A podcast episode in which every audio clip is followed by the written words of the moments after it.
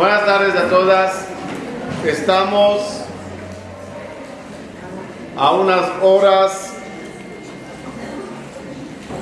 antes de Kippur. Un día que tanto nos preparamos para él. 40 días de preparación para por fin llegar a la tintorería.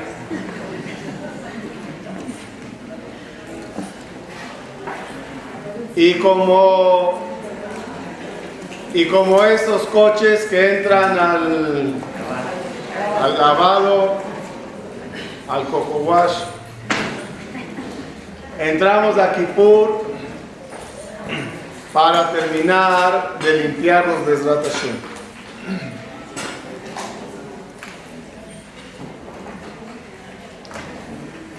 Hay una conferencia que, se, que los, se las recomiendo mucho que entren a la página a escucharla. Todavía no está en la página, pero va a estar. La diferencia entre Mejilá, Selijá, Bejapará. Es una conferencia muy bonita. Entren a escucharla para que entiendan otro, otro aspecto de Kippur. Pero hoy, hoy vamos a hablar de la grandeza de este día. Un día de Kippur no es un cualquier día en el año. Como vamos a entender, Kippur es el día del año, pero iremos paso a paso para entenderlo bien. En primer lugar, conozcamos el sistema espiritual de los mundos, cómo está. Dios creó cuatro mundos. El primer mundo, conocido como Atzilut, es el propio mundo de Dios. El siguiente mundo, llamado Yetzirah, es el mundo donde están las almas. Las almas no están en un jardín, las almas están en un mundo. Es todo un mundo con niveles, con diferentes placeres, lugares, departamentos, no departamentos, pero que se llaman ejalot. Ejalot es como salas, todo un mundo. El siguiente mundo llamado Beria es el mundo de los ángeles. Otra vez, los ángeles no están en un lugarcito ahí volando, es todo un mundo angelical. Es un mundo tan grande que los ángeles se dividen en 10 categorías. Malachim, Serafim, Ufanim, Serafim. Son niveles, es mundo. Nosotros no entendemos mucho, entonces llamamos a todos ellos ángeles.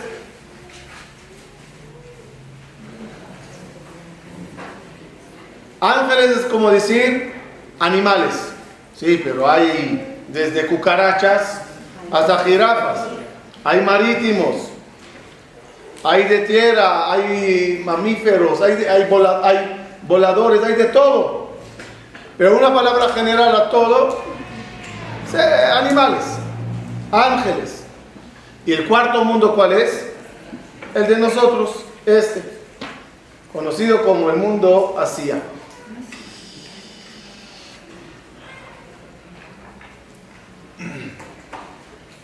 Hay diferencia entre los cuatro mundos. ¿Cuál es? En el mundo más bajo, el de nosotros, hay más mal que bien. Hay más mentira que verdad. Hay más impureza que pureza. En el mundo de nosotros así es. En el mundo angelical, ¿cómo está eso? Equilibrado, miti miti. Acusadores, defensores, ángeles encargados de seducir, ángeles encargados de ayudar, está dividido. En el mundo de las almas, ¿cómo es? Hay más bien que mal. En el mundo de Dios, ¿cómo es? Puro bien.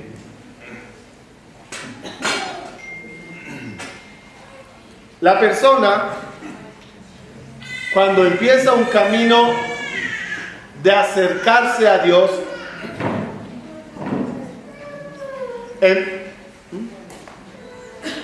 dime, ¿una qué? Camioneta gris, ¿qué marca? ¿Qué marca? Camioneta gris que está estorbando, porfa.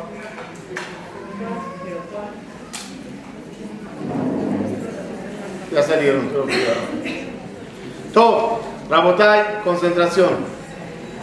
El día de Kippur es un día que todos procuramos alabar, eh, acercarnos a Dios. ¿Cuál es el nivel más alto que puedes alcanzar en Kippur? Espiritualmente, puedes elevarte y llegar a un nivel angelical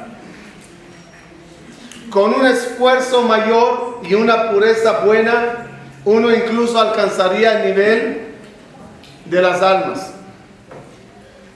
Una persona que se eleve demasiado en el día de Kippur puede llegar hasta pegarse en Dios en el cuarto mundo llamado Atzilut. Pero Atzilut tiene un detalle, escuchen bien. No hay en él mal, dijimos. ¿Hay mal? No hay mal, no hay mal. Si yo quiero llegar a pegarme en Boreolam a ese nivel, ¿qué me impide? ¿Qué me molesta?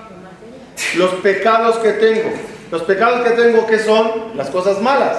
Como esas son las cosas malas, no puedo llegar a ese mundo teniendo cosas malas.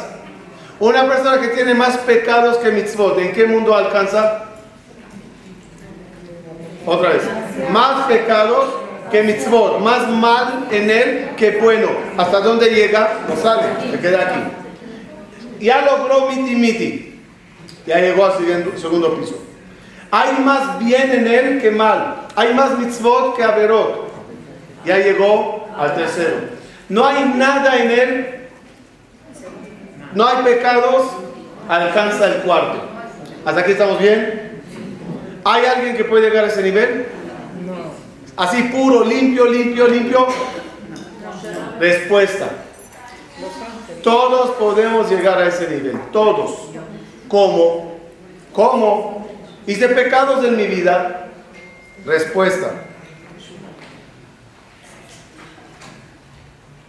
A medida que una persona se acerca a Dios, con tefilá, con Torah, con teshuvah, va quitándose de encima los pecados.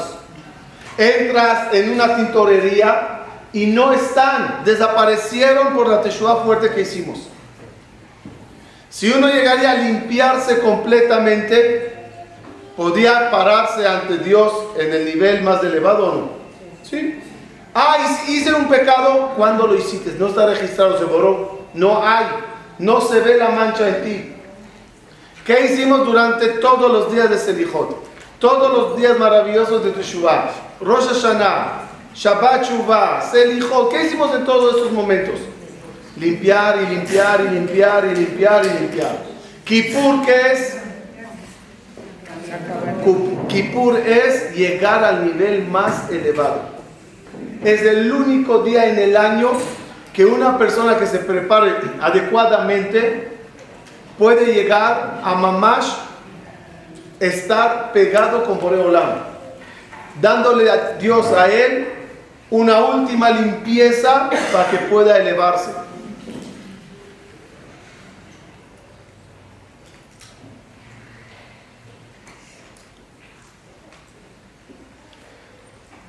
Es un día que sale del sistema del año. 364 días del año son una cosa. Un día al año es otra cosa. Como ya saben, el acusador de nosotros, Hasatán, el acusador, ¿cuánto suma el valor numérico? 364. ¿Cuántos días hay en el año? ¿Por qué falta uno? Dice Jajamín Kippur, ¿qué quiere si no hay Satán? Como estás pegado en un lugar que el mal no puede estar, Otra vez, en el cuarto mundo, ¿qué hay? Dijimos, pura cosa buena, pura pureza. En ese mundo cuando alcanzas, el Satán ni sabes dónde estás, no te ubica, Vigilado. Y no puede acusar. Todas las Gemarot que hablan de las festividades, se llama, ¿cómo se llama el tratado de Shabbat? Shabbat. El tratado de Rosh Hashanah, Rosh Hashanah. El tratado de Pesach, Pesachim. El tratado de, de, de así se llama. ¿Cómo se llama el tratado de Kippur? Yoma, el día. ¿Cómo se llama Kippur en el tratado de la Gemara? Yoma, el día. Es un día especial y diferente a todos los días del año. Fíjense qué interesante. ¿Cómo se escribe Yoma? Yom y Aleph al final. Yom Aleph. Yom Aleph es literal un día. Yom Aleph un día. Más que eso. ¿Cuál es la diferencia entre Golá y Geulá? Exilio y redención. En la palabra de cómo se escribe, Aleph.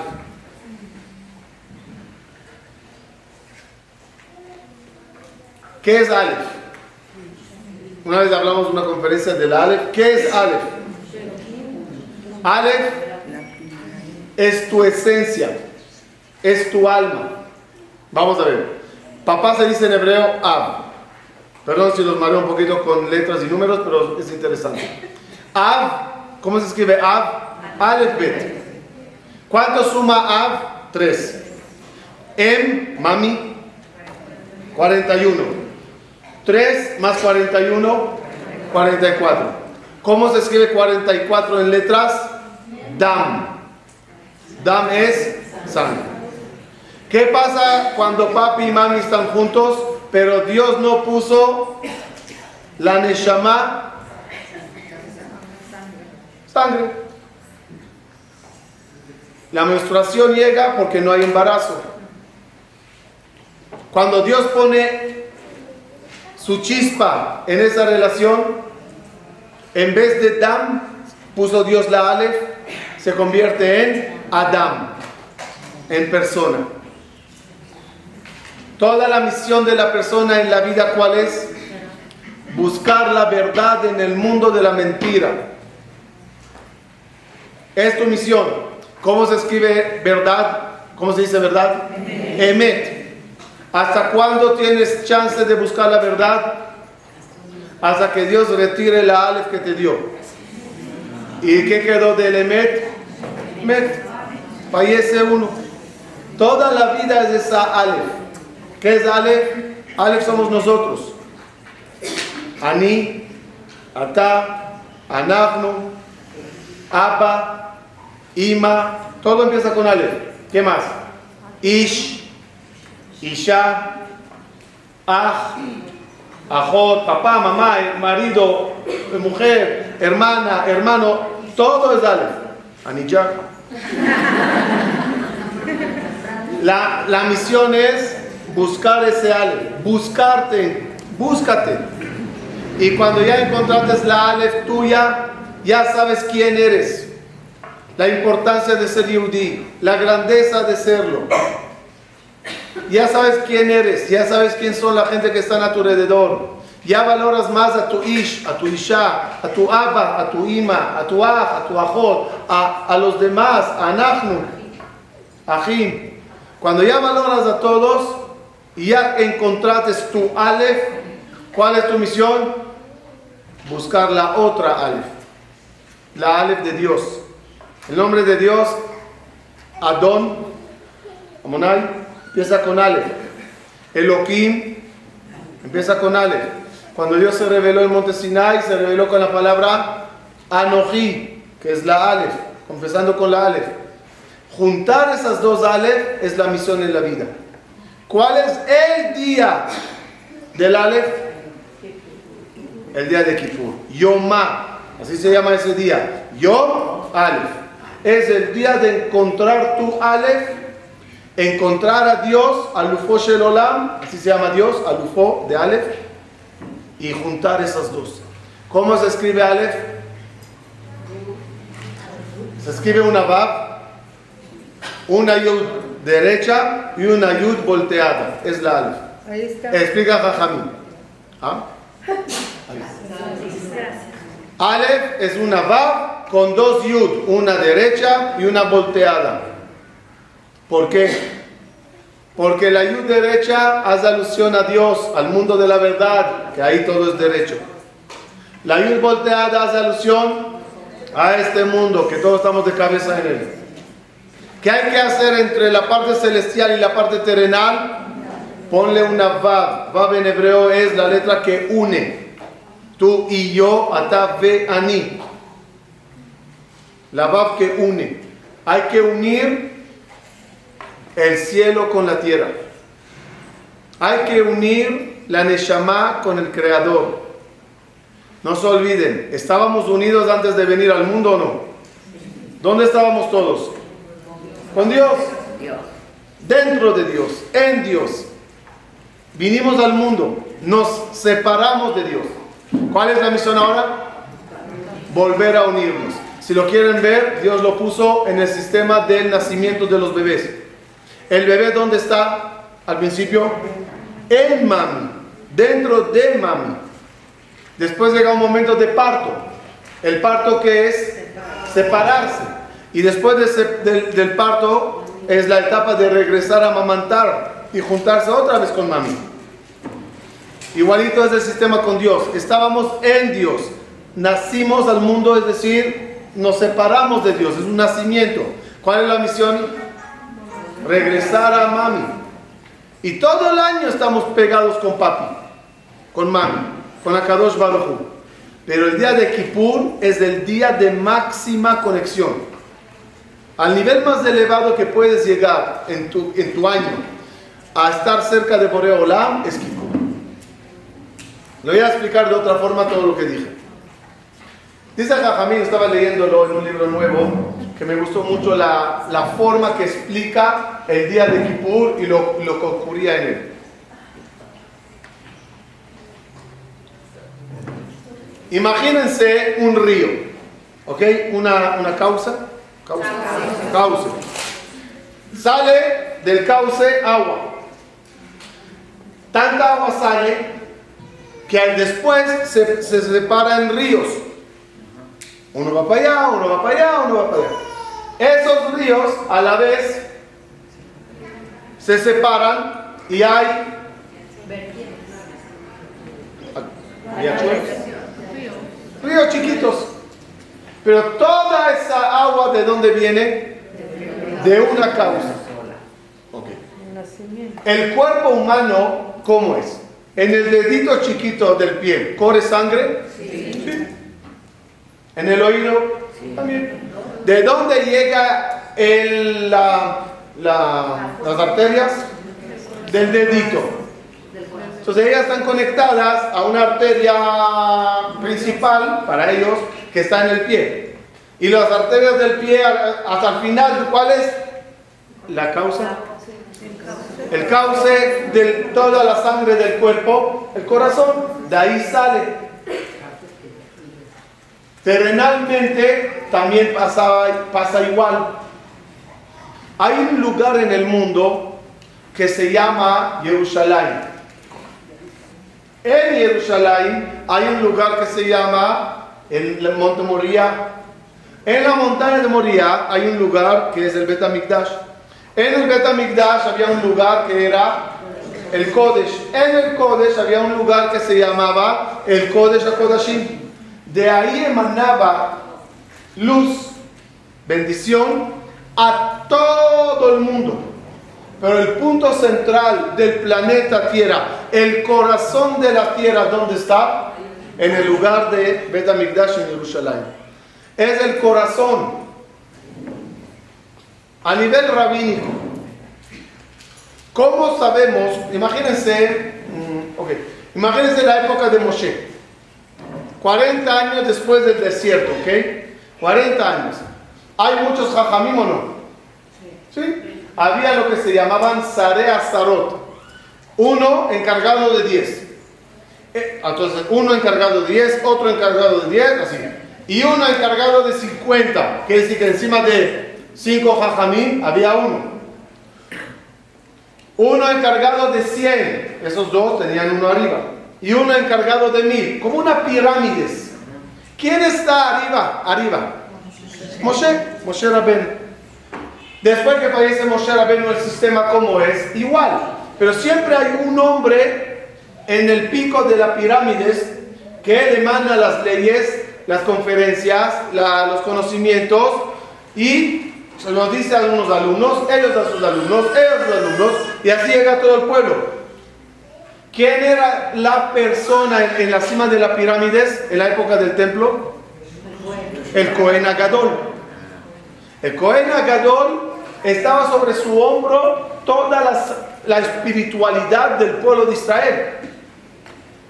Él tenía sacerdotes, los sacerdotes tenían levitas, los levitas tenían jajamín, los jajamín tenían alumnos, y así, como una, un cauce, como una red que empieza a salir, a salir y al final llegar a todos. ¿Quién humanamente era el corazón del pueblo de Israel? El Cohen Agadol el corazón del mundo, Jerusalén. Ahora pasemos a ver el calendario hebreo. Los días de semana tienen energías, cada día tiene vida, tiene energía. ¿Sí? ¿De dónde vienen los la, energía de los días? De Shabbat. Como dice el versículo. Israel Shabbat la azot et Shabbat. Traducción literal. Ayúdenme que hebreo no sé. ¿Cómo es? Beshameru bene Israel et Shabbat. Y cuidarán el pueblo de Israel el Shabbat. La azot et Shabbat. ¿Qué es hacer Shabbat? Shabbat no se hace, Shabbat ya existe. ¿Qué es hacer Shabbat? Entonces la explicación bonita es la siguiente. Shabbat en hebreo significa día, un día en la semana que se llama Shabbat. Y la traducción de la palabra Shabbat bíblicamente, semana. Por ejemplo, en el Omer hay que contar siete semanas, pero el versículo no dice siete semanas. Y cuenten siete Shabbatot. ¿Por qué dice siete Shabbatot? Porque Shabbat, el lenguaje de la Torah, significa semana. Entonces, a veces significa día, el día de Shabbat, y a veces significa semana. Leamos el versículo. Israel Shabbat. Cuando cuides bien el Shabbat, harás el Shabbat, es decir, harás la semana. El Shabbat se jala la energía para todos los días de la semana. Y Shabbat, ¿de dónde tiene energía? 52 Shabbatot al año, ¿de dónde tienen energía?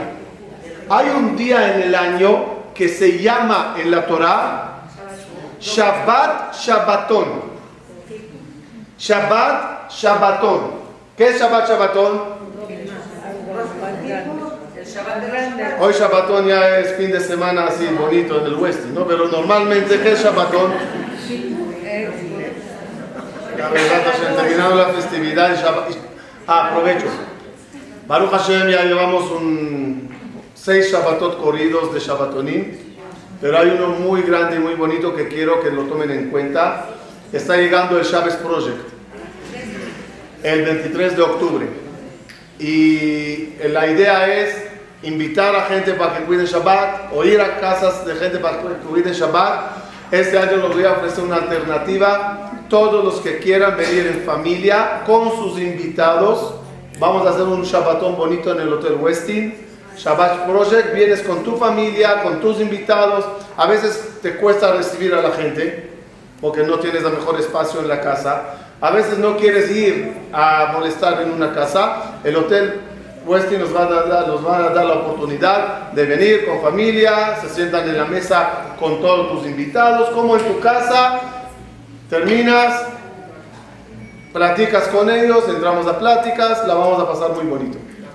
Total. Shabbat, Shabbatón, ¿qué significa? Kippur es el Shabbat de todos los Shabbatot del año. ¿De dónde recibe los Shabbatot del año energía? Del día de Kippur. Entonces, ¿qué es el día de Kippur en el año? El corazón que bombea energía y santidad a todo el calendario hebreo es el día de Kippur. ¿Qué ocurría en Kippur antiguamente? El hombre más sagrado, el Kohen Agadol, entraba al Kodesh HaKodashim, el lugar más sagrado, en el día del año Kippur, el día más sagrado. Se juntaban los tres corazones, las tres causas. El lugar, el hombre y el día. ¿Y por qué es más importante Shabbat que Shabbat es más importante a nivel de leyes para que no se profane. Kippur es más importante a nivel de energía para emanar de él luz para todos los Shabbatot. Claro, la gente respeta más Kippur que Shabbat porque es una vez al año. Shabbat es más, más grave de Kippur. Pero igual, ¿de dónde se recibe toda esa luz? Del día de Kippur. Imagínense, por lo tanto, lo siguiente. Los voy a leerlo porque puede cambiar toda tu bonita forma de rezar a mejor con este dicho del Shla Kadosh.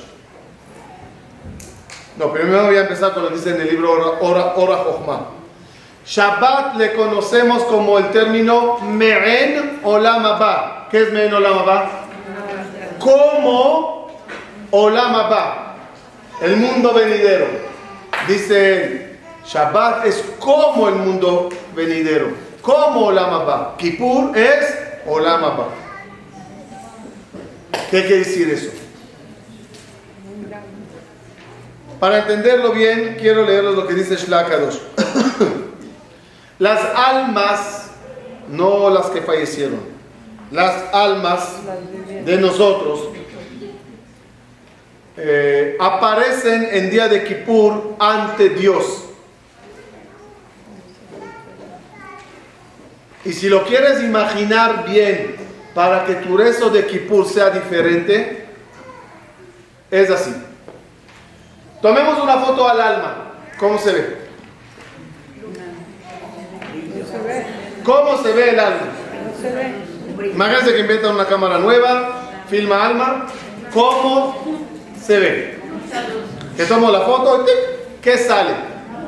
Una bolita de luz, un esplendor de luz, un angelito con alas dentro de ti. ¿Qué, qué, ¿Cómo es el alma? ¿Es enana, es grande, es gordita, es flaquita? ¿Cómo se ve el alma? No se ve. No se ve, pero si inventan una cámara. ¿Cómo? ¿Dálmatas? Así. Puede ser, no sé. Algunos opinan que parece como. Ah, ¿Qué? Dálmatas. 101. Todo, vamos a ver. En base a lo que dice Nefesh Rabbi Haim de Boloshin, lo hablamos a mejor una vez, no me acuerdo, sobre los zapatos de Kippur. ¿Por qué no se pone zapatos de cuero en Kippur? Si tomaríamos una foto al alma, hubieras visto una columna de luz desde ti hasta el cielo. Que el final del alma está aquí en la tierra, encalzada en tu cuerpo. Por eso, según la Kabbalah, el cuerpo hace alusión a los zapatos. Por ejemplo, cuando fallece alguien, ¿Qué es lo único que se corta y se tira? Los zapatos. Soñar con alguien que falleció es muy bueno, salvo si se le ve llegando y retirando zapatos. Es un sueño que hay que eliminar con ayuno. O cuando falleció, eh, no, o por ejemplo, eh, Moshe Rabenu, cuando Dios se le aparece en la zarza para decirle que sea el líder, ¿qué le dice? Quítate los tenis. ¿Qué te importa que ando con tenis? Respuesta, ¿qué le dijo Dios? eh, despréndete un poquito del cuerpo. Vas a ser más espiritual que cuerpo. La mujer que falleció o su esposo y no, y no tenían hijos, se casaba con el cuñado. Y si no querían casar, le quitaba el zapato. Es una forma de decir, no quisiste dar cuerpo al alma de tu hermano. Siempre el zapato es cuerpo. ¿Por qué zapato es cuerpo? De nuevo, la Neshama ¿dónde está? Desde el cielo hasta la tierra. El final de esa columna de luz, ¿dónde está? Dentro del cuerpo.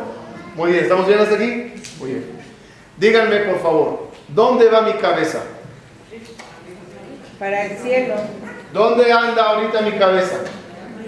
¿Dónde me llevan mis pies? Abajo se mueve. Arriba es la consecuencia del movimiento. Si brinco, tengo que brincar de los pies. Brinca también mi cabeza. El movimiento o pararse, o caminar, o para atrás, o brincar, o sentar, depende de los pies. Mi Neshama está aquí, pero su final, su cerebro, su parte de la cabeza, ¿dónde está? Arriba. ¿En qué lugar arriba está? Dependiendo dónde mi cuerpo ande. Mi cuerpo es los pies. Yo ando en lugares malos, mi Neshama, en este momento, dejen el mundo venidero después de muerto, hoy, hoy, ¿dónde está mi Neshama si estoy andando en cosas malas? En lugares malos. Entro en pureza, ¿dónde está mi Neshama? En pureza. Entro a un knis, a besarle a Dios, ¿dónde entró mi Neshama? A un lugar celestial importante. Dice el Shlach Kadosh, el día de Kippur las almas se aparecen ante Dios. Otra vez, cuando decimos que Dios se acerca y está frente de nosotros en Kippur, uno abre los ojos y no veo nada. ¿Dónde ocurre esa realidad? Arriba. Mi cabeza, ¿me entendieron, ¿me es mi cabeza? Mi cabeza significa el otro extremo de mi alma, que está en el cielo, la cabeza de mi alma, tiene la posibilidad del día de Kippur estar delante de Dios. ¿Pero de qué depende? De mis pies. De mis pies. Cuando te pares a rezar, imagínense esa bonita tefila. Estás parando y rezando y te imaginas dos escenas. Una, soy yo, zapatos, terrenal, aquí, enfrente de un ejal, rezando a Dios. Pero el paralelo a mí, o el final mío, está ante Dios moviéndose. Y cuando yo digo aquí, Hashem, perdóname, mi alma le está diciendo a Boreolam, perdóname Hashem. Cuando yo digo Hashem, te amo, mi alma le está diciendo a Boreolam en ese momento, te amo. Hay que ver el mundo de una forma paralela, donde una parte está abajo, otra parte está arriba. ¿Dónde está eso insinuado? En la escalera de Jacob vino. ¿Cómo estaba la escalera? ¿Qué dice el versículo? No, la escalera no. La escalera. Los pies de ella en la tierra y su cabeza en el cielo. La escalera es, somos nosotros donde los pies del alma están en la tierra y la cabeza del alma está en el cielo.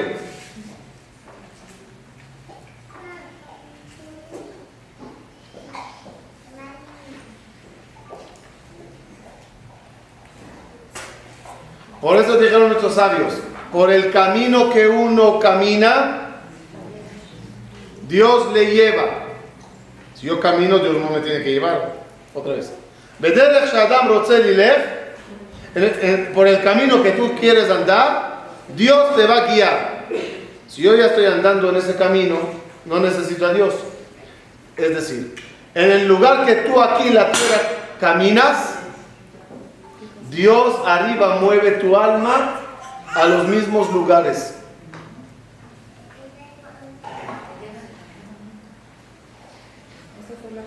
Sus acciones no ¿Y por son qué no las se que ponen de tengan. pie los zapatos?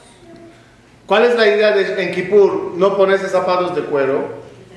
Para entender que ese día nosotros nos desprendemos de todo lo que es cuerpo. Las prohibiciones de Kippur consisten en desprenderse del cuerpo, ser más espirituales. Prácticamente es como llegar a un punto como cuando Dios le dice a Moshe, quítate los zapatos. Un día al año, un día al año lo que procuramos es ser el Moshe Rabenu que está en nosotros. En cada uno hay un Moshe. Ese día intentamos llegar a lo más elevado. El lugar que debes de buscar para rezar en Kippur debe de ser un lugar que te ayude a alcanzar esos niveles. El lugar donde te sentarás en, esa, en ese knis, ¿sí? El lugar donde te sentarás debe de ser un lugar que te ayude a concentrarte. A veces uno se sienta en un eh, peatonal, ¿no? vacío, y todos entran y salen, te molestan. No puedes. Ubícate bien en un lugar que te pueda servir para desconectarte. En un lugar que el rezo irá acorde a tu nivel. Si es despacio y necesitas despacio, despacio. Si es más rápido, está bien. Si es más ameno a tu oído, porque te gusta escuchar un buen Hazán, está bien. Si no te importa Hazán, si no quieres ver a alguien gritando y llorando, está bien. El lugar de rezar nos ayudará a cumplir ese deseo del alma de elevarse tanto. El Sidur, el Mazor de Kippur, hay que conocerle bien para no estar todo Kippur ojeando a la derecha y a la izquierda, te la pasas más buscando que rezando. ¿Cómo se hace? Se, se conoce el, Sidur con tiempo, antes de Kippur. ¿Cómo va el rezo? ¿Qué viene primero? ¿Qué viene después? Y a los que les cuesta mucho seguir al público, abre el Mazor y empieza a leer, no importa dónde está el público. Conéctate con esas palabras. Cada año lo digo y lo repito. Gracias a Dios viven ustedes en una generación que existen li libros Sidurim traducidos al idioma que quieras. En este caso al, al idioma de español. Muchos jajamí maravillosos hicieron un esfuerzo que la gente entienda lo que dicen. Viendo esos Sidurim hoy, no sé cómo se arreglaron dos mil años. Y a veces, a veces es bueno leer en español y no en hebreo para que entiendas lo que se dice. Por ejemplo, especialmente la parte del vidui, donde pedimos perdón por los pecados. Lo voy a explicar esa parte bien. Los dije que Akadosh Baruj viene y nos limpia. Como quiere que nos elevemos hasta Él y con Él no puede existir maldad y malo y pecado, nos ayuda a limpiar. ¿Qué tienes que hacer nada más? No los voy a decir. Llega mami con toallita húmeda para limpiar al niño su mancha. A veces nada más hay que decirla, aquí, aquí, aquí estoy sucio, mira, aquí, aquí me manché aquí. Y un poquito resaltarlo, ¿no? ¿Qué pasa si uno cubre todas las manchas? Una persona tiene que entender que se para delante de Dios. Imagínense a Boreolam con una toallita húmeda de la marca que quiera, no importa ahorita. Y él te dice, dime qué quieres que te limpie. Aquí, aquí, Boreolam. Aquí, aquí, un poco aquí. Cuando uno dice los pecados, es como exhibirlos ante Dios para que los limpie. Dios, hice esto. Dios, hice esto. ¿Qué dice el versículo? Mejase lo. El que oculta sus pecados no tendrá éxito. ¿Por qué no tendrá éxito? Porque Dios se quedó con la toallita húmeda en la mano. Los cubrites todos. A la hora de leer el Viduya Gadol, prácticamente, ¿qué lee uno? Los, los- todos los pecados y con la lectura de ellas los exhibe. Dios, Hashem, pagando, nada. Y Dios va limpiando. Esa parte es importante que la lean en español para que entiendan que, sobre qué estoy pidiendo pecado. Y ese Viduya Gadol, si te tardates una hora ahí, no pasa nada. Que el público siga rezando lo que quiera es una parte sumamente importante en el rezo entonces es mejor leer en fonética o en español. Es lo que digo. Hay partes como el Viduy, es muy importante la fonética allá. Otras partes, léanlo en hebreo. El Shema y todo eso es bueno leerlo en hebreo. Si uno puede llegar a un nivel donde ya entiende el significado por lo menos general de lo que va a leer, que lo lea en hebreo, entendiéndolo en español. El, el vidui es que de- para, hay un vidui para mujeres especialmente. Sí, hay Viduy para mujeres, hay Viduy para hombres. No, Pero ¿cuál es. Yo creo que mujeres mejor que digan el de mujeres. Todo. Vamos a ir cerrando la idea. ¿Con qué regalo? No sé si lo dije aquí. ¿Con qué regalo salimos de Kippur? ¿Qué regalo? Sea, vamos a ir a un encuentro, ¿ok? Vamos a abrazarle a Dios y vamos a decir que le queremos y vamos a pedirle perdón y vamos a poner a nuestra cabeza de Neshama ante Él. ¿Qué queremos, ¿Con qué queremos salir? A veces vas a cumpleaños y te dan eh, regalo de salida, ¿no? ¿Con qué regalo de salida queremos salir de Kippur? Uno diría, dame un sándwich después de este ayuno. ¿Cuál es el regalo de salida que vamos a pedirle a Dios y ojalá que nos dé ese regalito nada más y con eso ya estamos mejor el año que viene? No estoy hablando de Parnasá y salud y... No, no, eso sí, eso ya Baruch Hashem, ya lo tenemos todos anotado y firmado desde Rosh Hashanah. ¿Qué pedimos en Kippur? Algo especial. Les voy a decir algo. El perdón ya, eso es por el pasado. ¿Qué pido para el futuro? Díganme qué necesitamos para no pecar. ¿Qué necesitamos para no pecar? La verdad, Tienen razón, yo no discuto con nadie. Mucha voluntad. ¿Qué necesitamos para no pecar? Yo les voy a decir. Lo más difícil para la persona en la vida es separar entre lo malo y lo bueno. Detectar lo malo es muy difícil.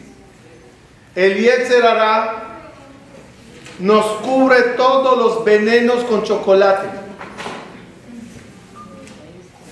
Y te exhibe bombones de chocolate que se te cae la baba al verlos, pero adentro están rellenados no con licor, sino con veneno. Saber que es veneno y no chocolate es difícil. A veces sí te das cuenta que es veneno, pero ¿cuándo? Cuando uno ya lo tragó. Y empieza el efecto secundario y uy, eso no era chocolate. Yetzer, ¿de qué palabra viene? De tzayar. Tzayar es pintor. ¿Por qué el Yetzer se llama pintor? Porque el tipo sabe pintar y muy bien. ¿Le hablamos una vez aquí del Correcaminos o no? ¿Le hablamos del Correcaminos? Ok, ella dice sí, pregúntala después de qué se trata. Me acuerdo de niños, el, coyote, ¿no? Persiguiendo al... eh.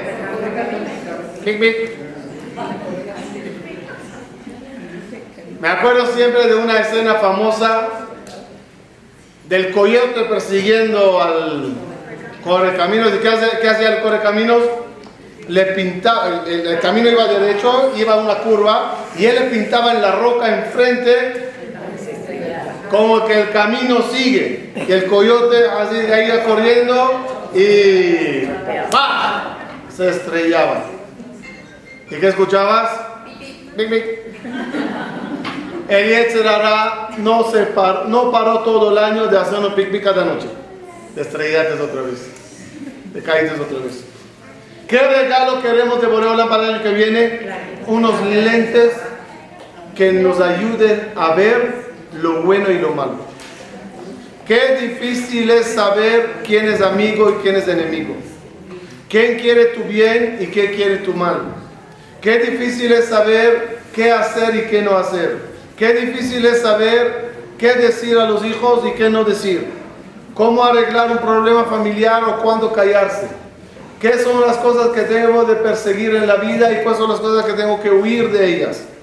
Porque puede ser que toda la vida me la, me la pase persiguiendo algo y al final no era nada, no había camino por allá. Te estrellas, volteas para atrás y dices, ay, me equivoqué. ¿Cuántas parejas que están empezando un, cami- un camino de vida necesitan de esos lentes para saber cómo voy a construir mi hogar? ¿Qué son las tandas que me convienen? ¿Quién son los amigos que no pueden entrar a mi casa? ¿Cuántas parejas ya que corrieron muchos kilómetros los ves estrellándose lamentablemente, arrepintiéndose de la forma que educaron a los hijos, a los colegios que los metieron, a las películas que los dejaron ver, los amigos que les dejaron que salgan con ellos? No hay que estrellarse para entender que por ahí no iba el camino. Y si ya nos estrellamos y ya no podemos arreglarlo, por lo menos que nosotros seamos lo que digamos a los que vienen en camino, tú no hagas mi error. Tú edúcalos mejor. Tú vete por otro canal. Como dice Jajamín, un señor andaba en el bosque dos meses buscando la salida del bosque. Después de dos meses encuentra a un anciano. Le ve, le dice, por favor, ¿por a dónde se sale? Le dijo el anciano, yo ya llevo 40 años aquí buscando la salida. Te puedo decir una cosa nada más. Por ahí no es. Mucha gente mayor quizás no saben cuál es todavía el camino correcto, pero sí saben cuál es el camino incorrecto. Por ahí no es. Esta clase de vida no da buenos resultados. Intenta por allá. Tener esos lentes de saber escoger lo correcto en la vida, porque prácticamente tu año, tu vida, tiene, imagínate, 300 carriles, 300 caminos. O saben qué, lo pondré más fácil. Dos caminos. ¿Cuál es? ¿Dón- ¿Por a dónde voy? No es fácil escoger lo correcto. ¿Hay libre albedrío o no hay? ¿Hay o no hay? ¿No hay? ¿Sí hay? No hay. Otra vez. ¿Hay libre albedrío o no? No. Sí. No. ¿Qué significa? Vamos a ver. Vamos a ver. Si yo hoy a las 4 tengo que tener una prueba de tentación de enojo, ¿tengo libre albedrío si llegaré a esa tentación o no? Si llegaré a ella, no. Como un borreguito me van a llevar y me voy a parar ahí. ¿Dónde tengo libre albedrío? Estando allá, si me enojo o no. Si no me enojé, ¿me, me merezco un premio? Sí. ¿Tengo libre albedrío si recibir el premio de Dios o no? ¿O Él me lo va a mandar? Me lo va a mandar. Entonces, ¿hay libre albedrío o no? No. Durante, ¿sí? Y después no. En estos días Dios está planeándonos los caminos del año. Vas a pasar por pruebas, vas a tener tentación, te van a seducir para acá, vas a tener opción. Todo Dios te va a llevar allá. Pero cuando llegues allá, recibes tu libre albedrío y ahí decidir lo correcto no es fácil. Porque el Yetzer te pinta caminos maravillosos que hasta, no, hasta que no te estrelles, no te das cuenta. ¿Cómo se puede tener éxito si y no caer el año que viene? Mucha voluntad. Dijimos en el último, Shabbatón, y lo repito, también lo escriben los libros, Dos palabras mágicas que ojalá sean para ustedes la llave para entrar a este año maravilloso y, terminarle con mucho éxito. Oneg y nega. Oneg, dijimos, es placeres. ¿Cómo se escribe oneg? Ay, nun, gimel. Placer. Todo el placentero se llama oneg. Otra palabra que se escribe con las mismas tres letras es nega. Nega es todo lo malo, todo lo que hay que huir, enfermedades, problemas, equivocaciones. Nega es todo lo negativo. Casualmente salió así. ¿Qué perseguimos todos? One. ¿De qué huimos todos? Nega. ¿Cuál es la diferencia entre el reino animal y el humano? El reino animal, escuchen bien, el reino animal, todo lo que es para él nega, malo, no es oneg, no es placentero. Ejemplo, a un león le vamos a dar verduras, un león vegetariano. ¿Es bueno para él o no? No, se va a morir. Él necesita carne. Por lo tanto, cuando un león ve una manzana, ¿se le cae la baba? La- ¿Se le antoja? ¿Por qué no? Como es nega para él, como es malo, no es oneg. Un bistec para un cordero, un bistec de carne para un cordero. Se atraganta, no puede comerlo. Como es nega para él. Cuando pasa un conejito, el, el- el- el- el cordero le entra ganas de morderle. No. Como es malo, no es placentero. ¿Cómo es el humano? Con el ser humano, ¿cómo es? Cuanto más nega es, más oneg es. Ejemplo, un pastel, chocolate, crema de cacahuate, eh, whip, whip, whip. Chocolate encima, fresas, ri- chispas, rico o no, oneg o no, o no, carne asada con mucha grasa, alcohol ni abidvaro, oneg o no, oneg, nega o no, nega, droga, oneg o no. ¿No saben lo que se pierde? No, pero ¿qué? Se puede según la halajá, ¿no? Con verajá antes. Boremine besamín, tefilat aderech, todo. ¿Es oneg? Quizás sí. ¿Es nega? Sí. Conclusión. ¿Cómo puede tener uno oneg sin nega? Son las mismas letras. Oneg sin nega. ¿Cómo puede tener placeres sin problemas? ¿Cuál es la diferencia entre la escritura de oneg y nega? La ubicación de la letra Ain. En oneg el Ain está al principio. En nega el Ain está al final. En oneg Aleph Nun Gimel. Nega Nun Gimel Ain. La ubicación de la Ain en los dos es la diferencia. ¿Qué es Ain en hebreo? Ojo. El que abre el ojo desde un principio analizando bien si es chocolate con veneno o no, una persona que analiza bien las decisiones que tome en la vida tendrá oneg. Pero una persona que tapa el ojo, ya olvídate, no importa, ya veremos, ahorita disfrútalo. Algún día va a abrir el ojo, pero ya va a ser muy tarde. Mucha gente que se la pasa jugando en las maquinitas cierran los ojos y no se dan cuenta cómo arruinan la parnasá y el dinero y toda la vida. Pero algún día van a abrir ese ojo, pero ya es tarde.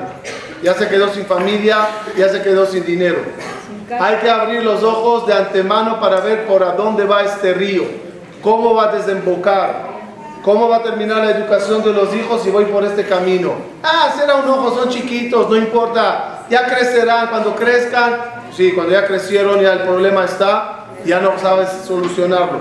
Ojalá que de este día maravilloso llamado Kippur salgamos con un premio, con un regalito de salida, unos lentes para ver la verdad en este mundo de la cultura.